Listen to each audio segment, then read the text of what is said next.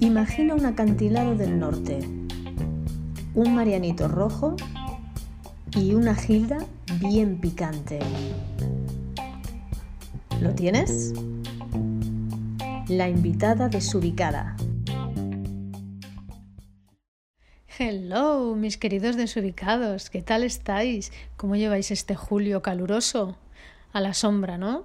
Pues a la sombra nos hemos sentado Alicia Lobo y yo para charlar durante este track. Alicia fue una de las primeras alumnas que tuve yo en clase cuando llegué aquí a Madrid. Y hemos estado hablando de su carrera como actriz, de Nueva York, de Londres, de abrazar árboles y hemos lanzado una petición desde la invitada desubicada muy concreta y muy especial a un personaje. ¿Te imaginas que este personaje contestase? Sería muy fuerte. Más o menos para ver si se capta todo bien. ¿Se capta, se capta? ¡Ey, ey, ey! Bajo el árbol. Aquí bajo el árbol llena de maleantes. Total. Yo es que no tengo muy claro qué tipo de fruto es esto. Ay, pero el árbol es magia. Se empecé una terapia de abrazar árboles que cuando me la dijeron le miré al terapeuta con cara de... "¿Eh?". Y luego pensé, no juzgues, Alicia, no juzgues, venga. Total. A mí los árboles me parecen unos seres maravillosos. Bueno, bueno, a ¿eh? mí la terapia me pareció espectacular. Durante una semana, cada día, abrazar un árbol distinto. Y lo que te surja con el árbol. ¿Y qué te surge con el árbol? Buah, me surgió de todo. Cada árbol fue una movida. ¿Pero vas condicionada o simplemente te dejas ahí llevar? Te dejas llevar, abrazas el árbol y te dejas llevar. Punto. Muy fuerte. Cada árbol una emoción. Un... También cada día tú estás distinta. Y es que en Islandia, creo que en Islandia para... ¿Pero te fuiste a Islandia No, no, no, lo hice, Ah. lo, hice aquí en Madrid. Está la casa de campo, el retiro, no sé qué. Pero en Islandia lo em, recomiendan a la gente para prevenir el aislamiento. Porque como son Es cuatro en no- Islandia, ya. Pues eh, lo recomendaban, recomendaban abrazar árboles. Ya es que en esos países además hay con muchos niveles de... Mira, si de Björk, el que la amo, viene de ese país. Y está como un cencerro. Está como un cencerro. La queremos, adoramos. La queremos, la adoramos, pero ahí hay algo. No, hay pero sí es verdad que esos países, por el tema luz y demás, Claro, imagínate, yo no podría vivir con tanto hielo alrededor. imagínate. O sea, me hasta Londres, se me hacía... Tú estuviste un año en Londres, Yo estuve un año viviendo... Me encanta Londres, me encanta Londres. En serio. Me gusta muchísimo. Y es que soy muy british para algunas cosas. Sí, ¿eh? ¿no? Sí. Me gusta mucho. Yo soy No me importaría. Tú eres más Nueva York. Sí. ¿Tú has estado en Nueva Estuve en York? Nueva York dos años, pero Londres es que me parece tan gigante, porque Nueva York es compacta y hacia arriba, pero Sí. Londres es tan A mí me gusta mucho. inmensa. Me gusta mucho el rollo british. Sí. Reconozco. Sí. A mí me cuesta el que para que se abran tienen que tomarse dos pintas o tres. O sea, y si no bebes alcohol es como que te pasa. ¿Cuál es tu problema? Eso sí. ¿No te sabes divertir? Que en España es un poco así también, ¿eh? Bueno, para todos los desubicados, decir que hoy estoy frente a una de mis primeras alumnas, Qué Alicia. fuerte. Es que... Alicia, madre mía, O sea, con 15 años. de 15 años. Me acuerdo el primer día de clase que no era jazz, era moderno. Y me dijiste al final de una diagonal, me dijiste, no está mal. Y bueno, me sentí, me sentí como la campeona porque digo, que esta torpeda me diga, me mire, como de arriba abajo me diga, no está mal, bueno, me voy a mi casa con un canto en los dientes. ¿Y te acuerdas de es eso, que eh? Me acuerdo perfectamente. Y Sara Monpeán yo creo que se acuerda de la primera coreografía que pusiste y todo. ¿En serio? Sí. Años más tarde, Sara todavía se acordaba de la coreografía. Vamos de... Ya me voy a poner en contacto con Sara Monpear Por y le voy a favor. preguntar. por favor. Y luego ya jazz, que era que traía, es que tú no sé qué capacidad tenías de hacer material, que venías cada día con ocho minutos de coreografía. Y digo, pero esta mujer Ya ves. no come, no duerme, no, o sea, ¿cuándo está montando ochos y ochos y Mm. ochos? Sí. Bueno, también vosotros me dabais eso. O sea, que y, una, y una época te dio por, la hacías una vez, dos, estabas de buen humor y lo tenéis, ¿no? Y es como, como búscate la vida, cariño. sobrevive. Yo era como yo me sabía algo y luego yo miraba hasta ahora en plan de, entre tú y yo tenemos que hacer Y esta además ahora y tú erais ahí como súper colegas, como- Erais repelente niño Vicente era. Luego tu tabla, ahora mira, niñas investigando. Niñas Boy Scouts por aquí. Muy bien. De pronto por el esto. Luego tu tabla de abdominales. Tu tabla de abdominales, claro, esto yo era adolescente cuando lo hacíamos. Sí. Y yo años más tarde empecé a correr y al empezar a correr se me empezó a marcar el abdominal y todo el mundo, ¡hala! Y yo, no, no, esto no es de ahora. Esto es, yo lo tengo de antes que estaba aquí cubierto y ahora se está descubriendo, pero esto es Rebeca Falcón. Y dejaste la danza entre comillas y empezaste a hacer tu mundo actriz. Tú eres Nunca actriz. dejado la danza, ¿eh? Mm, De alguna forma u otra siempre he continuado. Y luego encontré el pole dance y el pole dance es como mi mezcla de... Pole dance. Claro, yo mm, llevo seis años con el pole y me encanta, porque es mezcla entre ser brutica y entre bailar. Porque a mí solo escalar o hacer artes marciales, como que me falta la música, me falta el... Pero el pole también tiene esa mezcla de ser brutica, que yo lo soy, y creo que para la danza soy demasiado como... "Oh". Entonces tiene como esa mezcla de vikinga y danza que a mí me mola. ¿Y qué tal el pole dance? Me encanta, me encanta. Me enamoré, me enamoré. Esto el pole, me acuerdo que estaba en un garito de, de dudosa reputación y vi a una tía bailar, como viene siendo habitual. Estaba en un garito así y vi a una tía bailar. Bueno, me enamoré de la chica, me enamoré del pole, me enamoré de todo. Y el tío con el que salía entonces me dijo, apúntate. Y entonces busqué escuelas y vi que esa tía daba clase en una y dije, allá que voy. Allá que vas. Y me encantó. Duele como... Me mm. imagino. Luego te acostumbras, pero el primer día es como, yo este dolor no sé si lo voy a poder aguantar. Yo venía del clásico que se me daba como fatal, no, lo siguiente. Y cuando empecé a clase contigo era como otro mundo. Era como el mundo del jazz, de tal. Algo como que se me daba mejor y me gustaba más. Dentro de que siempre he visto la danza como algo, como un quiero y no puedo. Y- Sí, tú tienes como esa espinilla Sí, así de sí. haber sido bailarina o en A ver, compañía. si me lo planteé, lo que pasa es que pensé, yo nunca voy a, no sé, como bailarina, no tengo ningún tipo de condición, no tengo ningún, o sea, porque yo la flexibilidad, es que Ya. claro, ahora la gente se cree que yo soy flexible, que ahora lo soy, pero, Pero en, la- en nuestra que- época, yo hacer un espagat para mí era un sueño como... Y ahora que la gente dice, no, Alicia está rota, yo me descojono. Ya, Porque Hombre, digo, es no, un trabajo Alicia de le- mucho tiempo. Hostia, a Alicia le costó 20 años porque es Tauro y, y y era como, yo voy a poder. Es verdad que antes. ¿Y, y de número y estas cosas que has dicho antes? De, de Manuel Números. Manuel Números. Manuel Números, muy recomendable. Numerólogo, no es la numerología estándar, porque eso es sumar la fecha de tu cumpleaños, el mes, el Sí. año. Él tiene otro método. Te dice tu identidad, tu propósito de vida y qué energía necesitas para conseguirlo. Y eso tiene un patrón numérico. Es fortísimo. Sé que la- habrá gente que diga, ajá, vale. Bueno, Pero yo no conozco a nadie que haya ido que no haya que flipado. no haya flipado. Sí. Hombre, hay, gente que, que hay ni- gente que cree en Jesucristo y las apariciones marianas y otros que creemos en los números y en el universo. Total. Cada uno cree Total, en el, en el héroe que quiera, ¿no? total. Al final son todos métodos de autoconocimiento, ¿no? El que te sirva. Total. Porque yo he entendido cosas a través de, o sea, de la astrología por un lado, del budismo por otro, de no sé qué. O sea, hay cosas. Ya. O sea, yo entendí tener la luna en Virgo, en- de repente entendí por qué con todas mis parejas se había acabado como al año, año y medio, tres años se había acabado. Por la luna en Virgo. ¿Y tú te condicionas mucho? ¿Condicionas mucho? Porque claro, cuando uno está muy pendiente de los números, el qué horóscopo eres, que es lo, que lo- Sí. que me has preguntado cuando nos hemos sentado aquí, qué horóscopo eres y tal. Sí. Con- ¿No condiciona eso mucho a la hora de hacer las cosas o...? Sí, o sea, condiciona. a la Sí, al gente. final, al final son prejuicios muchas veces. Entonces es intent, o sea, hay que intentar. Por eso luego la gente te sorprende, pero porque todos prejuzgamos. Ya. Y sí, supongo que hay algo, hay algo de, ah, tú eres tal, pero es verdad que el horóscopo no hay dos tauros iguales, no hay dos cánceres iguales, Mm. depende del ascendente, la luna y luego la carta astral, que eso que cada uno somos. Y la vida que has tenido al final también, ¿no? Total. Bueno, me comentabas antes que estabas haciendo stand-up comedy. Ahora sí, desde hace un año sí. Maravilloso. O sea, maravilloso porque es como también una sanación, ¿no? O sea, es una forma de lo que te pasa, pues cuando te pasa alguna putada o algo, pues dices, ah, mira, para el stand-up. Es como... Sí, ¿no? Te sirve como terapia. Es contar todo- todas mis mierdas a esta gente que está digo, delante, pues ¿no? mira, una forma de aprovecharlo. Pues sí, te ríes de ti, de cosas que igual en otra, no sé, en otro momento de tu vida pues te avergonzarías o te Mm. taparías y ahora es como, mira qué ridícula eres, tía.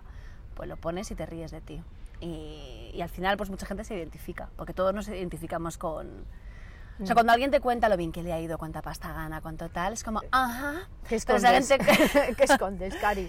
Claro, pero cuando alguien Ya. te cuenta sus mierdas, es... em, ¿Te sientes bien? Te- Dices, vaya, no soy Somos así de hijos de puta, si te sientes Sí, bien, es como, sí.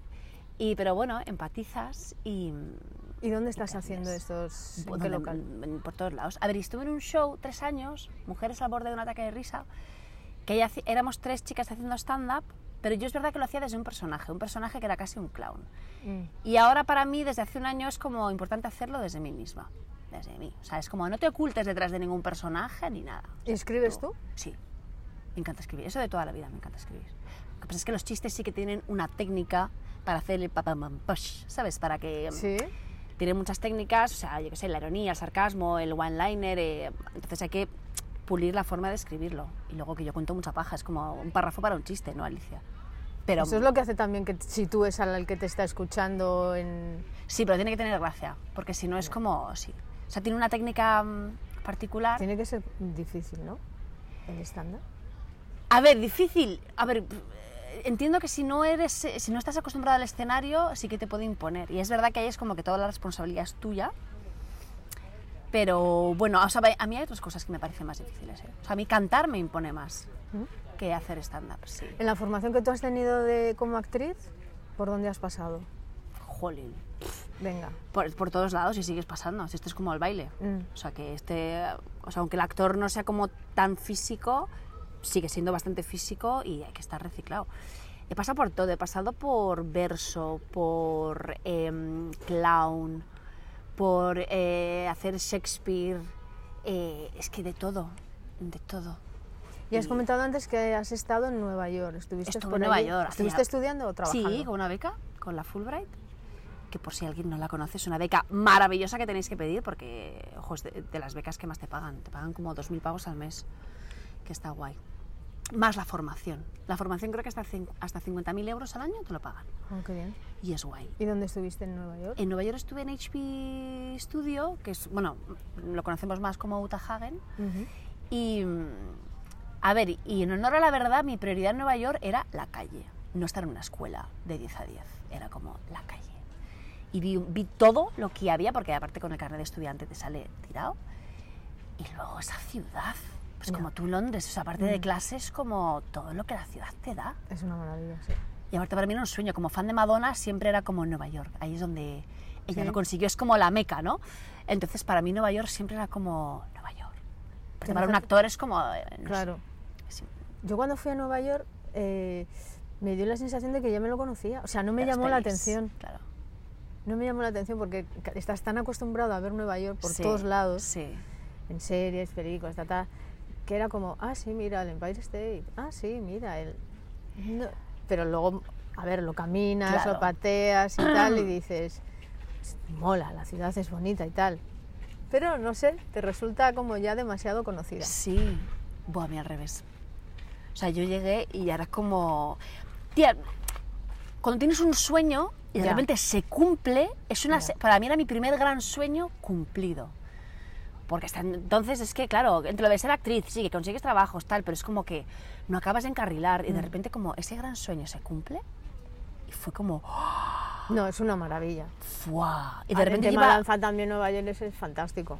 O sea, las escuelas son maravillas. Yo allí estuve Sí. tomando clases con Luigi, que es o sea, el gran maestro de maestros, que dije yo, o sea, antes de que este hombre se vaya del universo, tengo que tomar clases Claro, con él. claro.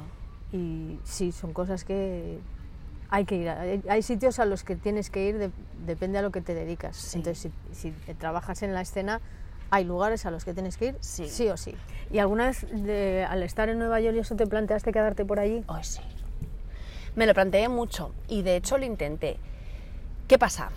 Eh, primero, bueno, o sea, en Nueva York, cuando se te acaba la beca, llega la cara B de Nueva York, que es como, hola, cinco trabajos para pagar tu alquiler, eh, el visado, claro, en Nueva York lo que quieres es teatro. Y para hacer Broadway necesitas una green card, no te vale el visado de artista. Veía las penurias que estaban ahí eh, al borde de la esquina y me tiraba mucho también que soy hija única mis padres eh, muy mayores, entonces, ostras, era como, uf, Ya. me tiró mucho eso, sí. Y luego aparte que digo, bueno, a ver, Nueva York está siempre ahí. Y de hecho yo, mi sueño sigue siendo estar en, o sea, en Broadway, hacer por lo menos un montaje en Broadway. No sé cómo va a pasar, pero va a pasar. No, Bueno. no, no, no sé cómo va a pasar, pero va a pasar. Entonces también estuvo bien irme porque luego viví en los Alpes, cosas como que dices, Dios mío, en Nueva York solo ¿Has vivido en York". los Alpes? Sí, viví en los Alpes. ¿Viviste en los Alpes? ¿Cómo- cómo Me siento como alcohólicos anónimos. Hola, soy Alicia y viví, viví en los Alpes. Fue guay porque eso, pues siempre hemos vivido en ciudades como, pues eso, Nueva York, Londres, tal. Asfalto, asfalto, y allí es como nieve todo el rato. Nieve y abres la puerta y ves el. Mont Blanc y dices como. ¿pero dónde estoy? Ya. Es que la ¿Cuál vida es el un reto, más así más potente que has tenido que hacer como actriz? En Pues cuanto a papel o, o a lo mejor no papel, sino trabajar con un director en concreto y digas, wow, esto ha sido un reto para mí. Trabajar con esta persona o con este compi o... Pues a ver, yo creo que el de Mujeres al borde de un ataque de risa fue súper reto, porque era stand-up y yo nunca había hecho stand-up. Y mis dos compañeras, Coria Castillo y Maru Candel, eran dos máquinas de matar, porque hay mucho, mucho tema con el stand-up de las mujeres, de que no somos tan buenas como los hombres, ¿Ah, sí, hay mucha polémica con eso. Entonces mis dos compis eran eh, atómicas, entonces yo era como, yo llevo muy mal, es la peor, lo llevo Ya. fatal y digo, tengo que inventarme una movida yo que no tengo esta técnica de chistes, chistes, tengo que inventarme una movida. Entonces me inventé una movida con el Paul, un personaje, pues eso, como una clown. Y me acuerdo cuando hice el ensayo delante de ellas, pues esto que las notas como, ¿esto no lo has probado nunca? Y yo, no, no lo he probado nunca. Ah, vale. Bueno, y notas como, Dios mío, la, la- Sí. se masca la tragedia, se masca. Total. Y entonces cuando salí fue como, bueno, Alicia, van a ser 20 minutos muy largos, no se va a reír ni Cristo, tú haz lo mejor que puedas y ya está. Y vamos a olvidar esta experiencia, espero que nadie se quede con tu nombre, ¿sabes? Y ya está, y corremos un tupido velo. Y salí y fue guay. Fue guay, me pidieron que me quedara en el montaje y entonces para mí eso fue como... Buah, sí, Ya. fue súper reto porque es verdad que ahí estás sola. No estás amparada por una compañía, por alguien que te da el texto si se te va, estás sola. Y supuestamente haciendo gracia, que si no la haces es como... mm, Es muy difícil ser gracioso, ¿no? O sea, sí. ¿O no? A ver, ¿Qué es más fácil, hacer llorar o hacer reír? más fácil hacer llorar, yo creo. Sí. Si es verdad que, mm, que alguien te haga gracia, ya en la vida cotidiana, Ya. que alguien te haga gracia es como, no comparto No tu gracia en exacto. absoluto. Si es verdad que, que gente graciosa o que se dedica a la comedia, hay poca que sea muy, muy buena, ¿no? Sí, pero fíjate, está, está habiendo un boom, ¿eh? De ¿Sí? cómicos, un boom. Y, y ahora afortunadamente pues se van cogiendo cada vez más mujeres y hay muchas... ¿Cómo es esto entonces de que las mujeres... Uh, ¿te con enteraste el de esa polémica? No. El sitio, o sea, en Madrid hay muchísimos sitios de stand-up comedy, pero el más famoso es como La Chocita del Loro, Sí. ¿vale? Que tenía tres sitios. Sí. Gran Vía, en Nuevos Ministerios y en Mm. Carabanchel. Entonces, eh, ojo, que, que en paz descanse, eh, bueno, primero salió una programadora diciendo que las mujeres no teníamos el nivel de los hombres. Y luego salió, eh, creo recordar que se llamaba Fran, que es que al poco de esto murió, que es que fue muy fuerte. Le picó un mosquito y murió. ¿Cómo? Le picó un mosquito en Ghana, en África, y falleció. De, no sé si fue dengue o, o no, no me acuerdo exactamente. Entonces Fran salió a hablar y todo el mundo pensaba que iba un poco a, a apaciguar un poco las aguas y salió diciendo que efectivamente las mujeres nos faltaban uno o dos años para tener el nivel de los hombres. Porque la chocita del loro actuaban muchísimos cómicos y solo una mujer. Ya. Entonces hubo esta polémica. Entonces, bueno, bueno, bueno, ardió Troya, ardió Troya. Entonces, em, desde entonces, entre el movimiento del feminismo y, y tal, ha habido un boom de cómicos de todas las índoles, pero se está intentando prestar más atención a las mujeres. Entonces hay, co- hay noches que son solo de mujeres, las Ladies Night, o yo que sé, ahora en programas, por ejemplo, ahora está eh, Eva Soriano, o sea, gente que están cogiendo, apostando por una mujer. En estos tipos de programas de late nights y todo esto donde salen colaboradores y gente así como gracioso, nunca salen mujeres. Las mujeres, hasta hace poco, bueno, sigue siendo, O pero hasta hace poco, poco, eran las tías buenas. Y ellos los graciosos, pero igual que presentando. O sea, ¿a ti no te llamaría la atención, eh, a, ti, a nadie, o sea, una presentadora veinteañera, guapísima y dos cincuentones graciosos? No nos llamaría nada la atención, pero al revés sí. Yo desde aquí os recomiendo que vayáis a ver a Corea Castillo. Corea Castillo. Corea Castillo. En su show Nací princesa porque zorras sobraban. Maravillosa. Es que de verdad no te puedes reír más. Estabas ya. procesando el título, ¿no? Estoy procesando el título. O sea, tantos chistes que es que no te da la... No te- o sea, no te has acabado de reír de uno y ya te he contado tres más. Espectacular. Espectacular. ¿Cuál es el proyecto que tienes ahora? ¿En qué estás trabajando ahora? Aparte del stand-up comedy. Mira, hago mm, eh, muchísimas locuciones, pongo voces para un montón de Qué guay. anuncios y tal. Tengo ahora una peli a finales de año en inglés Y luego tengo una obra de teatro que se llama Ravioli, que, que no sé cuándo empezamos a ensayar. Empezamos a ensayar en otoño, pero no tenemos fecha. Oye, ¿la locución dónde has estudiado tú? Yo estuve una temporada, eh, que, porque a mí el doblaje me gusta un montón, Sí. y estuve haciendo en una escuela que estaba hace trope mil años, Salvador Arias. en, en la, en- en No la plaza de es. tribunal. Ahí había una escuelita, lo que pasa que la tuve que dejar por trabajo, pero me gusta mucho el doblaje. Es que doblaje no es locución. Locución es como, eh, no sé. La voz del metro. Sí, sí. Eso, por ejemplo. O viaje salsa, que tenga un buen viaje, no sé qué, no sé cuál. ¿Tú eres O sea, la de viaje salsa? Yo soy la de viaje salsa. ¿Cómo te quedas? Bueno, me acabo de quedar seca. Pues tía, es que locución, al ser actriz, no tienes que Ya. estudiar nada, porque sabes trabajar bajo dirección, es como hazme la voz más así, más así, más tal, y ya está. ¿Y cómo es el mundo de la locución? Pues sinceramente es maravilloso, porque tú puedes ir con tu pelo sucio, tu cara lavada, no tienes que ir divina ni nada, pones la voz y ya está. Y ya está. Es verdad que hay mucha gente que quiere hacer locuciones y, y les cuesta, y a los que nos da igual, pues pero como en la vida. Ya. A los que nos da igual es como que te llaman bastante. También el hablar inglés a mí me ha dado de comer lo Sí, que ¿no? más. Sí, hablar inglés sí. Ahí mis padres me hicieron un regalo. Es que me parece maravilloso. Sí, Tener un idioma extra, digamos. sí. Pues el inglés es ¿Has trabajado alguna vez en inglés? Sí. ¿Has hecho De hecho, hace poco, hace poco he hecho una peli con, con Carmen Machi con eh, Carla Lejalde y hacía de americana. Y me encantó porque la directora es americana, ¿sabes? Y me dijo como, ay, ¿cuánto llevas en España? Y yo, no, no, de aquí. Entonces fue como, ay, me sentí. Mi autoestima fue como, flash, Ay, flash. ¿sabes? qué guay. Y luego, justo en el momento de rodar la escena, fue como, no, no, pero... O sea, Carmen Machi, claro, decía, no, es que mi personaje no hablaría en inglés, hablaría en castellano. Y con toda la razón del mundo. Claro. Entonces, claro. cosas que resuelves en set, de repente que es como, oye, que no. Entonces, eh, me tocó hablar español como una kiwi, de repente como así, y fue como, venga, a resolver. Y me hizo gracia porque es como, jolín, o sea, me, me moló. Digo, pues mira, de kiwi. Bueno, pero Kiwi, eso quiere decir que Chao. tienes el inglés como segunda lengua materna O casi. sea, el inglés sí que es verdad que siempre se me ha dado muy bien, porque, o sea, hablo francés, hablo italiano, pero jamás podría pasar de francesa nativa, vamos, ni, ni en un sueño. Vale, vamos a ir con el momento self-tape que está súper de moda, Sí. que a mí, yo les tengo manía, ¿eh? Sí. Es reconocer, porque cada vez que me llega de agencia y tal o, o que sea, tienes que hacerte un self-tape, vale, y empiezas a mirar lo que tienes que hacerte en el self-tape. O sea, te dan unas instrucciones que dices, perdona. Ya, no soy eh, operadora de cámara. Exacto. El self-tape es verdad que muchas veces te dice, no te preocupes por, mm, eh, no te preocupes por, ¿sabes? Tal, tú grábate, que sea tu mejor actuación, pero todo cuenta. El sonido cuenta, la imagen cuenta, la iluminación cuenta, que estés mona Mm. cuenta, todo cuenta. Pero a ver, a mí no me han gustado, me he peleado mucho con ellos, pero he dicho, Alicia, los self-tapes se van a quedar. En Estados Unidos llevan años. Y en Estados. Unidos, de hecho, como todo va más rápido, te mandan un self-tape por la mañana y por la tarde está hecho. O sea, cuatro páginas de texto, grabadas, hechas, estupendas, editadas, mandadas. Pero tú no crees que se está tirando demasiado del, del temita self-tape.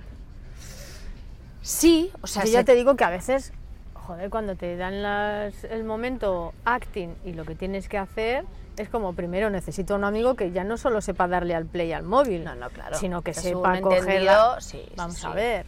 pero verían menos gente.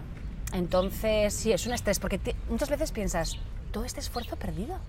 O sea, ¿cuántos self-tapes habremos hecho y que no nos han cogido para nada? No, no, y que luego dices, joder, me da esta vergüenza, porque claro, cada uno tenemos el espacio que tenemos en nuestra casa, etcétera. y sí. entonces dices, o sea. ¿cómo sé que, no- que esto no va a acabar en un vídeo de YouTube de Es que ya es casting es graciosos? Ya, mira, hablando de eso, ¿Sabes? hablando de eso, eh, últimamente los castings eh, abiertos de musicales o de tal te hacen firmar que cedes tus derechos de imagen. Entonces pueden utilizar el vídeo del casting para lo que quieran, sin límite de tiempo, espacio, universo, sin nada. Total. Y yo últimamente, cuando voy, soy de las pocas, por no decirte la única, que se niega a firmarlo. Y me dice, entonces no puedes hacer el casting. Y digo, eso me ha, me ha pasado últimamente en, en- ya en el teatro. Y digo, es que me tenéis que avisar porque yo me he preparado un material, he preparado dos canciones, he congelado esta mañana para venir aquí a hacerlo y ahora me decís que no puedo, sin previo aviso de que tenía que firmar esto. Primero tenéis que avisar antes con antelación de que tenemos que firmar esto, que es condición sine qua non para hacer el casting. Y luego no me parece justo, porque si yo meto un gallo, me caigo o lo que sea, y luego lo utilizáis en redes para... Sí. Que no todas las productoras son iguales, pero hay algunas que A sí ver, utilizan eso. Pero todos y no me mola. eh, Todos hemos visto de pronto en YouTube o lo que sea imágenes de cuando este actor famoso Claro, hizo antes el de que lo petara, total. Y no mola. y no mola. No. No mola porque es A un no ser que momento te, en el depre- que- te conceda el, el actor, pero. es un no. momento Vulnerable. Exacto. Total. Eres muy vulnerable a muchas cosas, tienes un mal día, el espacio en el que, qué sé yo, miles de Total. movidas. Y no mola y abusan. Sí. Abusan. Porque, claro, luego, bueno, pues por contactos que tienes preguntas, ¿pero la gente famosa que ha ido a hacer este casting ha tenido que firmar esto? Por supuesto que no. Claro. Claro que no. Bueno, aquí como para terminar así un poco nuestra conversación bajo este árbol que no sabemos de qué raza es. eh, cosas buenas y cosas difíciles. Malas de la profesión. No malas, sino más complicadas del mundo del actor, Sí. de la actriz en este caso. Sí, a ver, complicadas. em, el tema de que, mira, Paco Raval decía una frase que era como que él no se creía nada hasta que no se levantaba el telón o hasta que no se estrenaba la peli.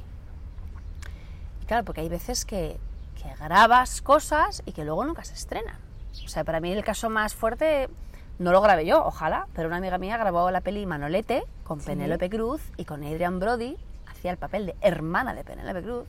Esa peli nunca se ha estrenado está en un cajón. Entonces, estas cosas, claro, nunca tienes seguridad, te metes en proyectos. eh, me acuerdo también, a mí, tam- a mí no me pasó, pero en una obra de teatro que al final se cayó, pues a dos semanas de empezar a ensayar, se cae todo. La gente había dejado sus trabajos, sus tal cual. Entonces, eh, claro, estamos siempre un poco con el miedo de nunca contamos cuando tenemos un casting importante, tal, nunca lo contamos porque es como que pensamos que esa energía se va, o sea, somos Ya. muy supersticiosos Sí, en es ese verdad, a sentido. mí me pasa también. ¿eh? Entonces, en ese sentido, pues sí. Pero al final, que, es que al final hay una frase que es relájate porque nada nunca está bajo control. Y es que es así, al final dices, mira, tienes que ir con lo mejor, pero es muy difícil. Y si tuvieras que dar una charla a- o, o contar algo a, a gente que quiere iniciarse o que le apetece el mundo de la actuación. Que no intenten ser lo que creen que buscan, que sean ellos. Porque te están buscando a ti. La gente no sabe qué es lo que está buscando. O sea, tienes que ser tú. Tú, o sea, me refiero, si haces un personaje, arriesgar, o sea, lo que tú creas. No intentes, ah, están buscando esto, o están buscando lo otro. Porque yo me he pasado años así y no te sirve de nada. Eres una más, no destacas. Entonces eso, y, y crear, o sea, que el- esta gente que está esperando que les llamen, para mí un actor es alguien que actúa en el sentido de acción, o sea, tú crea tú lo que tú has venido a aportar a este mundo, que nadie más puede hacerlo. Y luego te llamarán, por supuesto, y tal, pero creo que uno tiene que ¿Y promover. tú a quién, espera- quién esperas que te llame? ¿Hay alguien que esperas que te llame, que digas, wow? si Ay, me encantaría llamase"? trabajar con Sergio Pérez Mencheta, me encantaría. Me encantaría trabajar con eh, Eduardo Chapero Jackson también. Y mm, a nivel de actores, bueno, Kate Blanchett, me puedo morir. Madre me puedo morir. Me puedo morir. O sea, Meryl, la amo, tal. Mm. Es que Kate Blanchett, o sea, las amo, es que no sé, me muero. Vale, no sé, ¿dónde ¿Has vive? visto como que, que, que- Sí, que no, no, cercano, no. no, Que todo, que ¿Dónde fácil vive y que... Kate Blanchett? Eh, Kate Blanchett, desde la invitada desubicada, y desde los jardines de Sabatini, bajo un árbol, hay una chica con un inglés Esto- perfecto.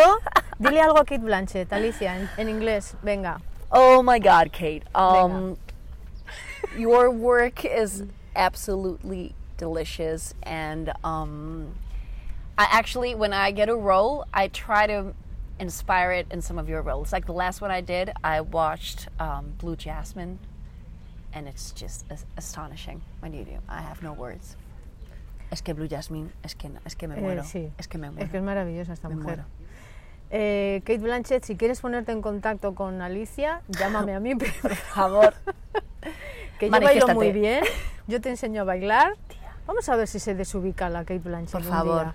Por favor. Tú de traductora, Por favor. porque yo, claro, me pondría tan nerviosa que no me saldría ni decir, Yo traduzco lo que haga falta. Si me dejan es. hacer una escena con esta mujer, venga, me muero. vamos a, po- a ver si conseguimos desubicar a Kate Una escena Blanchett. no, una peli. Una peli, trilogía. una- ah, Que estamos aquí mendigando. Na, na, una na. trilogía. Sí, somos Una- amigas del té de Kate Blanchett. a partir de ahora jugamos a la brisca juntas. Por favor. Hombre, Por favor. hombre, esta mujer no sabe lo que es una Gilda y un Marianito. Vente para acá. Vente para acá. Yes. Total. Bueno, Alicia Lobo, Eh, yo, ha sido, o sea, Tía, me como la alegra canción. mucho, me 20 años no es nada, ¿eh? Total. Estoy súper contenta de verte. Yo también. Pues estás igual, igual. Yo también, bueno, sí. Espera. Para los que nos oigáis, estoy estirándome la cara. Se está estirando los pómulos para arriba. En fin, que me alegro mucho de hablar contigo. Espero Tía. verte más a menudo. Por favor, Sí, y quiero ir a verte en acción. por favor, Sí, me apetece mucho. te aviso.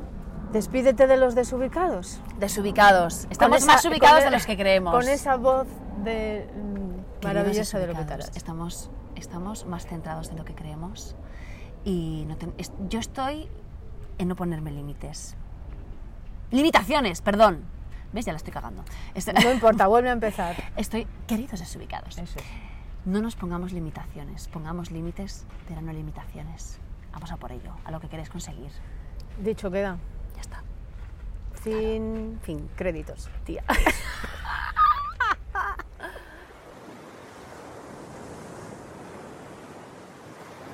Y a vosotros, mis queridos desubicados, muchas gracias por estar ahí un día más. Que tengáis un muy feliz domingo y recordar que el Marianito Rojo y la Gilda va de mi cuenta. Un beso y agur. La invitada desubicada.